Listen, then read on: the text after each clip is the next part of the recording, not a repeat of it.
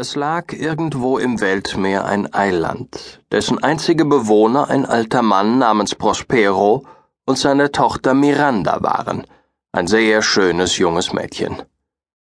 Sie war auf dieses Eiland so jung gekommen, dass sie sich nicht erinnerte, irgendein menschliches Antlitz als nur das ihres Vaters gesehen zu haben. Sie lebten in einer Höhlung oder Zelle, die durch einen Felsen gebildet war.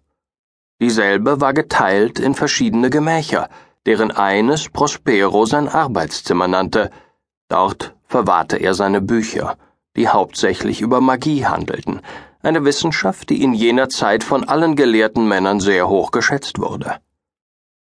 Und die Bekanntschaft mit dieser Kunst erwies sich ihm als sehr nützlich, denn dieweil er durch einen seltsamen Zufall auf dieses Eiland verschlagen war, das eine Hexe namens Sykorax verzaubert hatte, die kurze Zeit vor seiner Ankunft gestorben war, so erlöste er mittels seiner Kunst viele guten Geister, die Sykorax in die Stämme großer Bäume gebannt hatte, weil sie sich weigerten, ihre ruchlosen Befehle zu vollführen. Diese niedlichen Geister waren nachher immer dem Willen Prosperos gehorsam. Von ihnen war Ariel der Oberste. Der lebhafte kleine Geist Ariel hatte nichts Boshaftes an sich, nur fand er ein wenig zu viel Vergnügen daran, ein garstiges Ungeheuer namens Caliban zu quälen, denn gegen dieses Ungetüm hegte er grimmigen Hass, weil es der Sohn seiner alten Feindin Sykorax war. Diesen Caliban hatte Prospero in den Wäldern gefunden, ein sonderbares, missgestaltetes Geschöpf, das weit weniger menschlich geformt war als ein Affe. Er hatte ihn mit sich in seine Höhle genommen und sprechen gelehrt, und Prospero würde sehr gütig gegen ihn gewesen sein, wenn nicht die Natur, die Caliban von seiner Mutter Sykorax als Erbteil eigen war, ihn unfähig gemacht hätte, irgendetwas Gutes oder Nützliches zu lernen.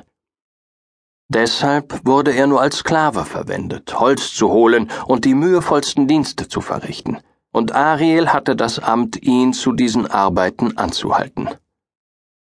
Wenn Caliban träge war und seinen Verrichtungen nicht mit gebührendem Eifer oblag, schlich Ariel, der für jedermann sich unsichtbar hielt, außer für Prospero, sich leise heran und kniff ihn.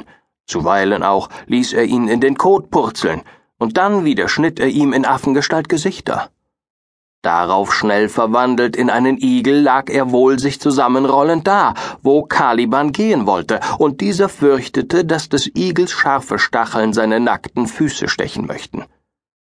Mit einer Menge solcher und ähnlicher neckischen Streiche pflegte ihn Ariel zu quälen, so oft Caliban in den Verrichtungen, die Prospero ihm aufgetragen hatte, nachlässig war. Da Prospero diese mächtigen Geister seinem Willen gehorsam wusste, konnte er mit ihrer Hilfe den Winden und den Wogen der See gebieten. Auf seinen Befehl erhoben sie einst einen gewaltsamen Sturm, und mitten in diesem zeigte Prospero seiner Tochter ein schönes großes Schiff, im Kampf mit den wilden Wogen, die jeden Augenblick drohten, es zu verschlingen. Dieses Schiff, erzählte er ihr, sei voll von lebenden Wesen gleich ihnen selber. Oh mein lieber Vater, sagte sie, wenn du durch deine Kunst diesen schrecklichen Sturm erregt hast, so erbarme dich ihrer Not und ihres Elends. Sieh, der Rumpf wird bald in Stücke zerschmettert sein. Die armen Seelen, sie werden allesamt umkommen. Hätte ich die Macht dazu, lieber würde ich die See in den Grund versenken, als dass dieses gute Schiff samt allen lieben Seelen drinnen verschlungen würde. Fasse dich, meine Tochter Miranda, sagte Prospero. Kein Leid ist geschehen. Ich habe es so angeordnet, dass niemandem auf dem Schiff ein Schaden widerfahren soll. Ich tat nichts, als nur aus Sorge für dich, mein teures Kind. Du weißt nicht, wer du bist, noch woher du stammst, ebenso weißt du von mir nichts anderes, als dass ich dein Vater bin und in dieser armseligen Höhle lebe. Kannst du dich einer Zeit erinnern, ehe du in diese Felsengrotte kamst? Kaum glaube ich, dass du's kannst, denn damals warst du noch nicht drei Jahre alt. Gewiss kann ich, Vater, erwiderte Miranda. Wodurch geleitet? fragte Prospero. Durch andere Häuser, andere Menschen? Sage mir, wessen du dich erinnern kannst, mein Kind.